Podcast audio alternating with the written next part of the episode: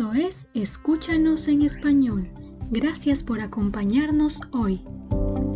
En el mes de julio, la República del Ecuador detectó una flota pesquera china cerca de las Islas Galápagos. El gobierno indicó que los barcos no han ingresado a las islas, pero representan un riesgo a la diversidad marina. El gobierno ecuatoriano vigila la flota pesquera china que opera cerca de las aguas protegidas del archipiélago de Galápagos, en medio de la preocupación por el impacto ambiental de la pesca en las islas. Los científicos y conservacionistas temen que las embarcaciones chinas estén capturando especies en peligro de extinción. Si bien esta enorme flota se encuentra en aguas internacionales y no ha ingresado al territorio marítimo ecuatoriano, los expertos advierten que existen fundadas razones para creer que estos barcos están capturando especies que se encuentran en peligro de extinción. También existe preocupación por el volumen de la pesca, ya que estamos hablando de una flota gigantesca. Se conoce que el principal objetivo de estos barcos es capturar pota o calamar gigante. El calamar es un grupo funcional muy importante en el ecosistema marino. Su reducción puede causar un impacto ecológico muy fuerte, ya que el calamar es la comida principal del tiburón martillo. Por otro lado, es inevitable que otras especies caigan incidentalmente en los anzuelos que pretenden capturar al calamar.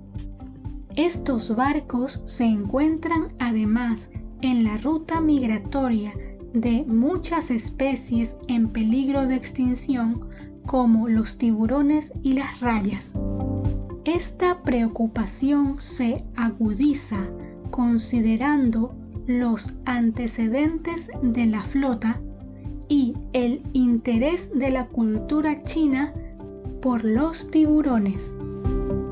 Más de 30 especies de tiburones viven en Galápagos, algunos de los cuales se encuentran en peligro de extinción, como por ejemplo el tiburón ballena o el tiburón martillo, el cual se encuentra actualmente en peligro crítico. Mientras los animales naden dentro de la reserva, están a salvo. Sin embargo, como los peces no conocen de fronteras, al salir del área protegida se ven obligados a enfrentar el peligro de ser capturados al salir del territorio marítimo de este país. Los animales sortean un desafío mucho mayor, evitar ser capturados por los barcos que pescan en aguas internacionales, el cual es considerado un territorio sin ley, donde las embarcaciones de diferentes países pueden realizar cualquier actividad.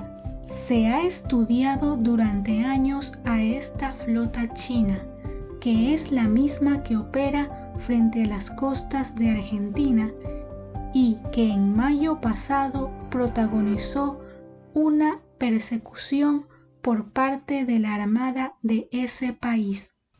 Hace algunos días, los científicos reportaron como posible víctima de esta pesca en alta mar a Esperanza o Hope, un tiburón ballena que desde hace nueve meses enviaba mediante un dispositivo satelital información sobre su posicionamiento. Otra amenaza al ecosistema marino es la gran cantidad de contaminación que generan estas enormes masas de embarcaciones, así como la introducción de especies porque estas gigantescas flotas arrastran aguas que pueden tener especies de otros lugares. Cientos de botellas chinas han llegado a las playas de las Islas Galápagos. Se presume que provienen de la flota china porque estas flotas gigantes son prácticamente ciudades flotantes en donde viajan cientos de personas que se alimentan a diario y los desperdicios van al mar. El impacto ambiental es alto y preocupa a las autoridades y a los ciudadanos. La presencia de los buques pesqueros chinos no solo causa problemas de pesca indiscriminada de especies protegidas, también ocasiona un problema ambiental de contaminación al ecosistema insular por miles de desechos principalmente plásticos. Se ha informado que el año pasado millares de sacos que se utilizan para carnada fueron encontrados en las islas. Al desintegrarse, esta basura se vuelve peligrosa porque es confundida con alimento e ingerida por especies marinas, produciendo una fuerte intoxicación en algunos animales que hasta puede causar su muerte. El daño ambiental es enorme. Las actividades de la flota china no se consideran algo ilegal debido a que se realizan en aguas internacionales. Por su parte, China ha prometido una política de cero tolerancia frente a los barcos y autorizó al Ecuador a supervisarlos y ha propuesto una moratoria de pesca en las zonas cercanas a Galápagos. Sin embargo, las flotas pesqueras suelen salir del área antes de este periodo. Las autoridades ecuatorianas están muy preocupadas por la situación. Buscan acuerdos con Colombia, Perú y Costa Rica que son los países que tienen directa conexión con las aguas internacionales en donde están operando estas flotas. Deben empezar a trabajar para que se aprueben regulaciones fuertes que permitan controlar el uso de recursos en aguas internacionales. Ecuador está también interesado en unirse a la iniciativa 30 por 30, donde países como Alemania, Reino Unido, Portugal y Canadá están incluidos. El plan es trabajar por llegar a una mejor protección de un 30% del océano para el año 2030. Las aguas internacionales o alta mar cubren el 41% del planeta y 60% de todos los océanos de la Tierra. Sin embargo, allí casi no existen leyes o reglas respecto a la pesca.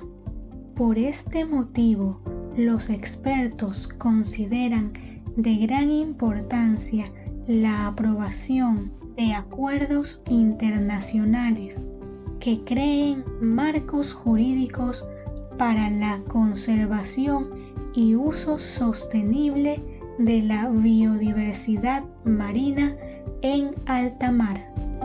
Crear áreas marinas protegidas, restringir la pesca en algunas regiones y establecer qué actividades de explotación en alta mar requerirán de estudios de impacto ambiental para poder desarrollarse.